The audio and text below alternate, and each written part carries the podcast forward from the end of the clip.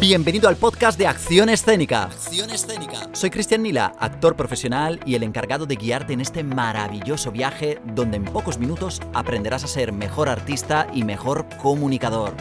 ¿Estás listo?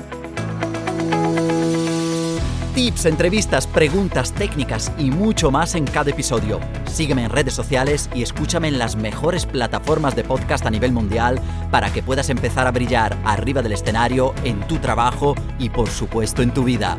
¡Comenzamos! Hola a todos y bienvenidos a otro episodio más de mi podcast de acción escénica. Ya hemos llegado al número 32 ha empezado el otoño, vamos a comenzar a tratar nuevos temas de interés para todos los artistas que me estáis escuchando y hoy vamos a comenzar con un tema que sé que es peliagudo porque puede traer muchísima cola, mucha conversación, debate, pero me parece interesante tratarlo porque es algo que a mi juicio no hay que dejar a un lado y estamos hablando del marketing para artistas. Pero antes de comenzar, siempre quiero recordaros que si os gustan mi podcast, si estáis leyendo mi blog, si veis todo lo que publico en mis redes sociales, en Instagram, en Facebook, pero necesitáis más, no os preocupéis porque tenéis mi página web a vuestra disposición y si os metéis en el apartado formación, podéis elegir si tomar clases grupales, clases individuales o directamente, si necesitáis un chute de trabajo profesional, elegir uno de mis planes pro para convertiros en verdaderos artistas y en actores profesionales. Así que simplemente tenéis que meteros en mi página web, accionescénica.com, en el apartado formación y ya elegir los cursos que más os gusten. Pero vamos a comenzar la temática de hoy con una pregunta. ¿El actor realmente es un producto? ¿El actor necesita promoción? ¿El actor necesita que alguien lo mueva o necesita un plan de marketing? Bueno, pues os lanzo estas preguntas porque sí me gustaría que cada uno reflexionara de verdad sobre lo que piensa, sobre su concepto de actor y de artista, pero a mi juicio la respuesta es sí. Somos trabajadores, nosotros vendemos nuestra marca personal, nos vendemos como artistas, vendemos nuestras capacidades, queremos mostrar lo bien que lo hacemos, lo bien que cantamos, lo bien que bailamos, lo bien que interpretamos y para ello sí necesitamos un buen plan de marketing porque nos tienen que conocer. Cuando ya seamos famosos o cuando ya tengamos un recorrido, pues a lo mejor todo ese trabajo no es tan necesario, pero al principio creo que es una pieza fundamental para que el mundo, para que la gente, para que los directores de casting nos empiecen a conocer y por lo tanto empiecen a contar con nosotros. Y ahora muchos de vosotros se estarán preguntando, bueno Cristian, ¿y cómo consigo eso? Tengo muchísimos seguidores que me escriben todos los días en mis redes, en YouTube, en Instagram, en Facebook, en Twitter, y me preguntan, Cristian, quiero ser actor, quiero ser actriz, ¿Qué tengo que hacer? Soy cantante, pero no sé cómo promocionar mi trabajo. Bueno, pues hoy vamos a ver cuáles son los elementos más importantes de difusión para cualquier artista. Os aconsejo que toméis nota porque son consejos muy importantes y seguro que os van a venir muy bien de aquí al futuro.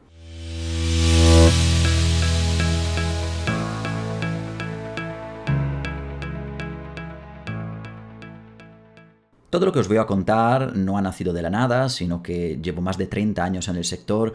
Como bien sabéis, he estado trabajando en Italia, en Estados Unidos, en Londres, en España, donde estoy ahora mismo. Y claro, al final, después de tanto recorrido, después de, de tanto estudio, al final he visto lo que funciona y lo que no funciona. Por lo tanto, la lista que os voy a dar ahora de elementos, de canales de difusión que creo que cada artista debería cuidar, por lo menos, o tener en cuenta, creo que es algo que llega después de muchos años en el mundo y en, digamos, en la industria. Los canales de difusión que creo que cada artista tiene que tener en cuenta son los siguientes. Tenemos las redes sociales, que por supuesto son un elemento fundamental hoy en día, una página web, que también es algo que, bueno, en un principio es verdad que para personas que ya tienen material, pero creo que es algo que hoy en día es muy fácil de hacer y puede tener muchísimo alcance y podéis llegar a personas que no os conocen.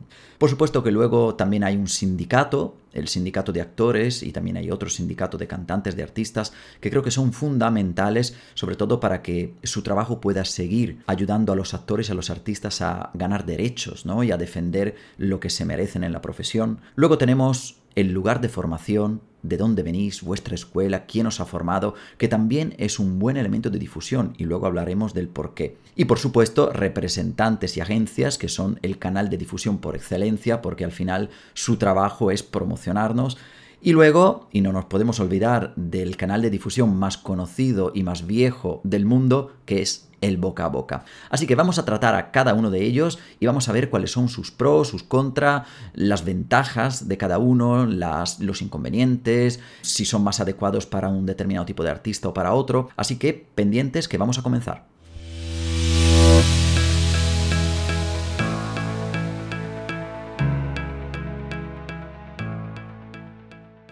El primero que hemos mencionado son las redes sociales. Bueno, las redes sociales están al orden del día. El 90% de, de, la gente hoy en día tiene redes sociales, sobre todo si nos dedicamos a este mundo. Es cierto que aunque tengamos este tipo de canal de difusión, la mayoría de los artistas como que mmm, no se siente muy identificado con ellas, ¿no? Lo ven como una forma más, eh, digamos, poco profesional de mostrarse. Algunos las utilizan para su vida privada, mostrando sus fotos de viajes, de amigos, de novios, novias.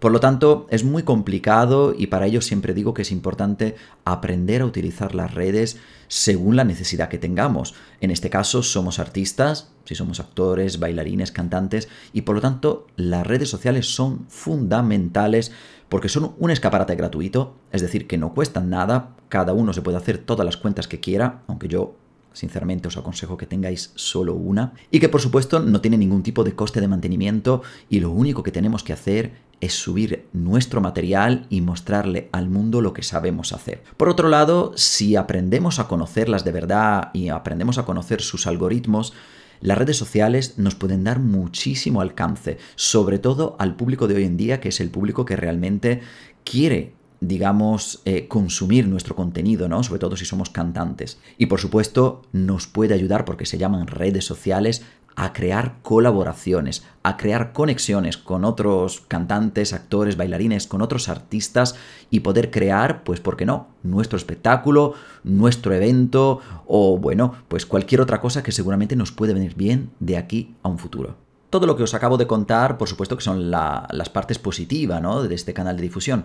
Pero ¿cuáles son las partes negativas? Pues un poco lo he mencionado al principio. No estamos acostumbrados a utilizar las redes sociales, nadie nos ha explicado cómo hacerlo, la mayoría de nosotros venimos de una generación que empezó sin redes sociales, es verdad que los jóvenes de hoy en día nacen con ellas, pero tampoco tienen a nadie que les enseñe y les explique cómo utilizarlas de verdad según la necesidad que tengan. Por lo tanto, creo que lo importante es aprender a usarlas correctamente y sacarle partido de verdad. ¿Cómo podemos hacer eso? Bueno, pues desde Acción Escénica tenemos un maravilloso curso de redes sociales que os aconsejo por si tenéis alguna duda, por si no conseguís ganar seguidores, no conseguís llegar al público que os gustaría y por lo tanto creo que es importante que cuando una persona como yo en este caso lleva muchos años en el sector y lleva muchos años con, con redes sociales, ha aprendido ya qué es lo que se necesita y qué es lo que no se necesita en este tipo de canal de difusión. Por lo tanto, si necesitáis poneros al día con todo esto, no os olvidéis que en mi página web, en el apartado de formación, tenéis un maravilloso curso de redes sociales para artistas.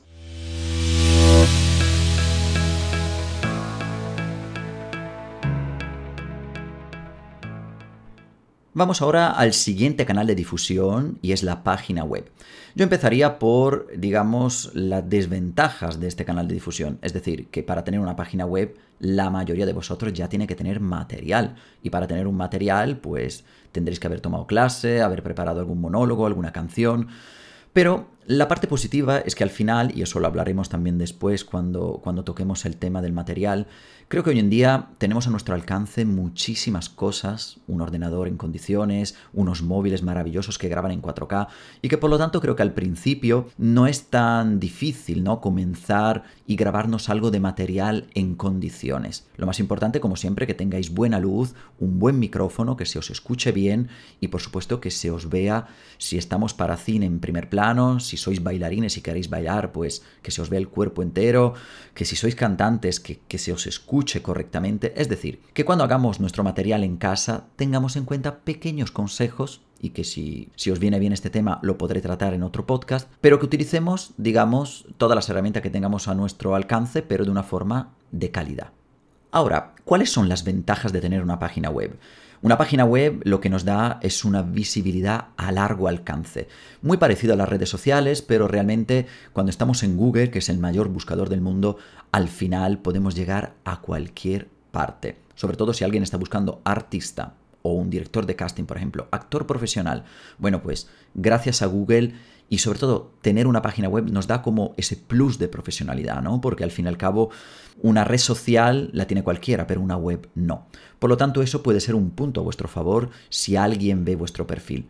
Por otro lado, como he dicho antes, es algo mucho más profesional, ¿no? No, la tiene cualquiera. Y la inversión hoy en día es limitada. ¿Qué quiero decir con eso? Que antes, por ejemplo, en una página web, pues había que contratar a una persona, costaba mucho más dinero. Hoy en día eh, todo se ha reducido, todo está mucho más mm, a nuestro alcance, ¿no? Hay páginas web, hay plataformas como Wix, One to One y muchas más que os ayudan, os dan tutoriales y os ofrecen una plataforma para crear vuestra web desde vuestra casa y lo podéis hacer vosotros mismos. Ahora, yo siempre aconsejo que según el tipo, digamos, de especialidad que estáis haciendo, si sois actores, cantantes, tenéis que tener en cuenta que no valen todos los tipos de páginas web. Tenéis siempre que acudir a personas que sepan lo que están haciendo, que son especializadas en eso y por supuesto que de esa manera, aunque os salga un poquito más caro, pero realmente os pueden ayudar a tener un perfil en condiciones. Por ejemplo, nosotros sí hacemos páginas web para artistas y es muy curioso porque un alumno tenía una que había hecho él, me acuerdo hace tiempo, y nos comentó, Cristian, no la ve nadie, no sé cómo hacerlo. Digo, no te preocupes, yo te puedo hacer más o menos algo parecido a lo que tienes, pero más profesional y vas a ver cómo tu página tiene mucho alcance. ¿Por qué? Porque no es solo hacer una página web. La persona que os hace esa web tiene que tener nociones de marketing y por supuesto nociones de SEO. ¿Qué es el SEO? Es la capacidad que va a tener vuestra web de alcanzar muchísimo más recorrido a lo largo y ancho del mundo. Por lo tanto, en el momento en que yo le hice la página web, al final esa persona consiguió visitas, consiguió que otros directores viesen su trabajo y por lo tanto, pues ahora mismo está muy feliz y contento. Pero con eso quiero decir que está muy bien que podáis hacer vosotros una página web básica, pero que siempre es aconsejable que con una mínima inversión alguien os la pueda hacer y por lo tanto tener mucho más alcance y nivel profesional.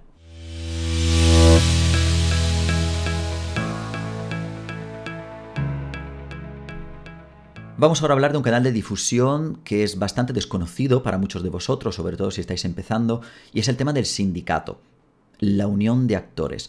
La unión de actores y actrices, sobre todo aquí en España, pero también en México y en todos los países del mundo, existe también en Estados Unidos un sindicato de actores.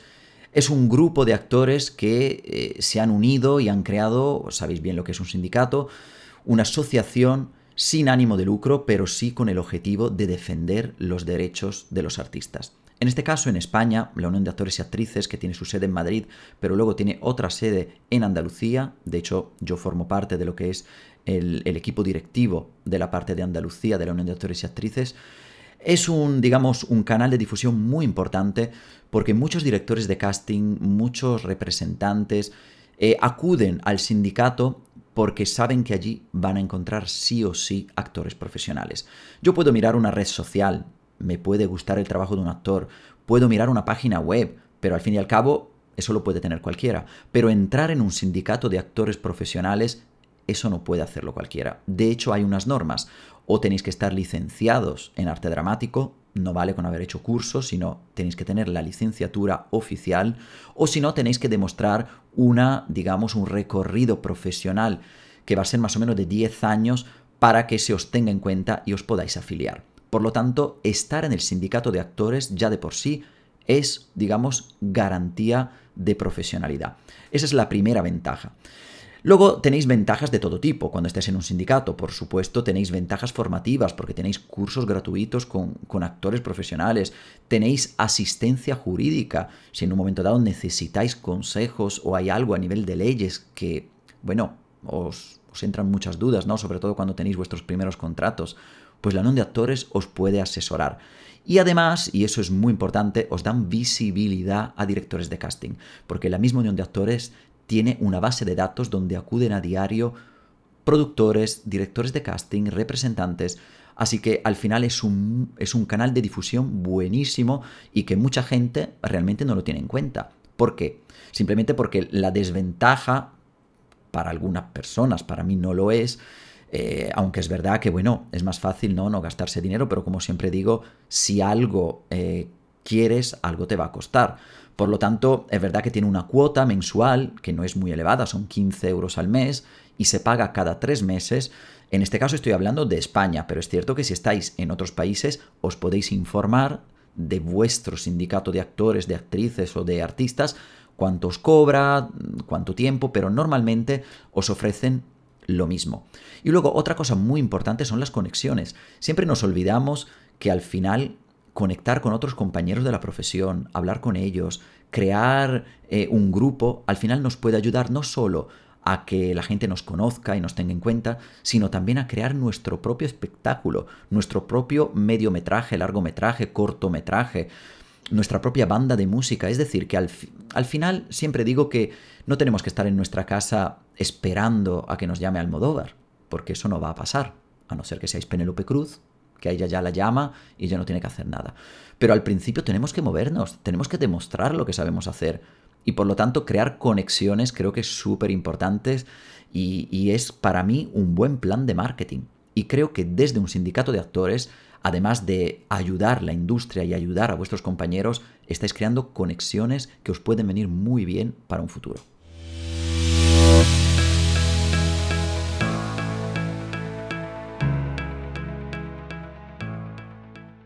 Seguimos con las agencias, las agencias y los representantes. Los quiero poner todos en el mismo saco. Creo que es algo, el, canal de difusión más conocido por todos los artistas. Todo el mundo está deseando ¿no? que algún representante, algún manager lo, lo coja y lo lleve al éxito. Y os tengo que decir que a veces, em, digamos que puede ser positivo y a veces negativo estar en una agencia o con un representante. Depende del tipo de representante y tipo de agencia. No me quiero extender mucho en este tema, pero creo que a veces es más importante tener otro tipo de canales que os puedan mover que realmente una persona y depender solo de una persona para que podáis trabajar. Creo que siempre es fundamental que tengáis muchos espacios abiertos, que tengáis muchas posibilidades y seguro que de algo siempre va a salir. El tema de las agencias y representantes es un canal muy importante, pero no os cerréis creyendo que es el único y que sin eso no vais a trabajar porque eso no es verdad. ¿Cuáles son las cosas positivas de tener un representante, una agencia? Bueno, que hay castings que están cerrados y que por lo tanto podéis llegar a ellos, sobre todo si son para papeles protagonistas o secundarios, que a lo mejor no se pueden ver desde un punto de vista público en ninguna web y en ningún sitio, sino que son simplemente casting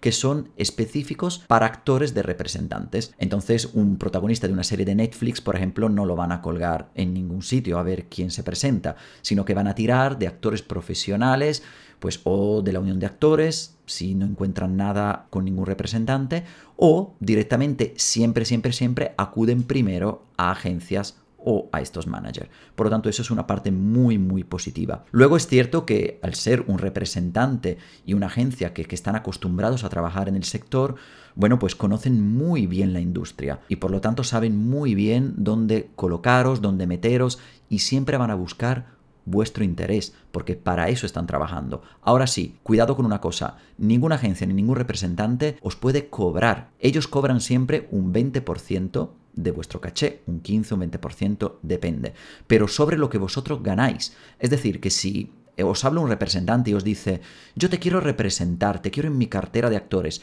pero me tienes que pagar mensualmente una cuota, entonces tenéis que huir porque esa es una estafa. Ningún representante profesional hace eso. Ellos lo que hacen es trabajar y si os consiguen un casting, os consiguen un papel y al final os contratan, ellos cobrarán su porcentaje de ahí pero nunca y bajo ningún concepto os van a cobrar si no tenéis trabajo, ¿vale? Eso es muy importante que lo tengáis en cuenta. Por lo tanto, después de esto, vamos a hablar de algo que, bueno, es un poco negativo a la hora de los representantes. Y es que la mayoría de las veces sí van a tener en cuenta vuestra preparación, porque siempre os van a hacer una prueba. Primero, o por lo, por lo, menos van a querer ver qué es lo que sabéis hacer. Hoy en día, desgraciadamente, es cierto que muchas veces, si no miran la preparación, pues miran los seguidores, miran qué movimiento de personas tenéis detrás. Pero yo no entraría en ese tipo de juego, al revés, creo que hay que dignificar la profesión y creo que hay que demostrarle que por tener muchos seguidores no eres buen artista. Serás muy buen comunicador, habrás llegado a la gente por algo en concreto, pero que lo más importante al final en vuestro trabajo o le tenéis un respeto es que os forméis bien y que entonces cuando algún director de casting o representante os vea, os quiera coger, pero por lo buenos actores que sois.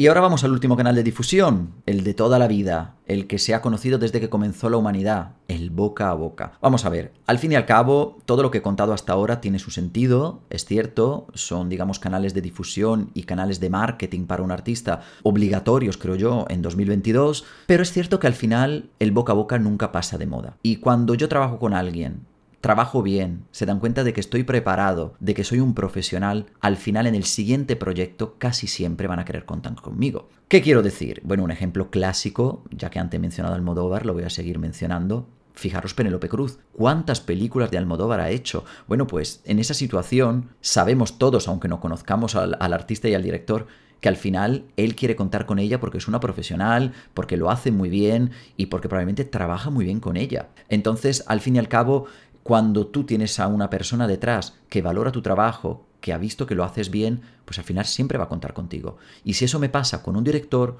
con otro director, con mi amigo, con una agencia, con tal, al final vais a ver que por un lado o por otro vais a tener muchísimo trabajo. Y si luego le añadimos que lleváis al día vuestros canales de marketing como las redes sociales, como una web, como estar en un sindicato, es que os podéis dar cuenta de que al final podéis tener muchísimo trabajo, porque eso tiene que llegar desde muchas partes. Creo que al final el, error que hace la gente hoy en día es creerse que sin un representante no pueden trabajar cuando realmente eso es una pequeña pieza de un puzzle mucho más grande y que vosotros como artista tenéis que cuidar. Por lo tanto, cuidado con lo que hacéis, cuidado cómo trabajáis, cuidado con la puntualidad, con la profesionalidad, porque al final eso puede ser, digamos, un pequeño granito de arena para que en un futuro os puedan volver a llamar. Así que profesionalidad para poder tener un boca a boca en condiciones y que os vuelvan a llamar siempre.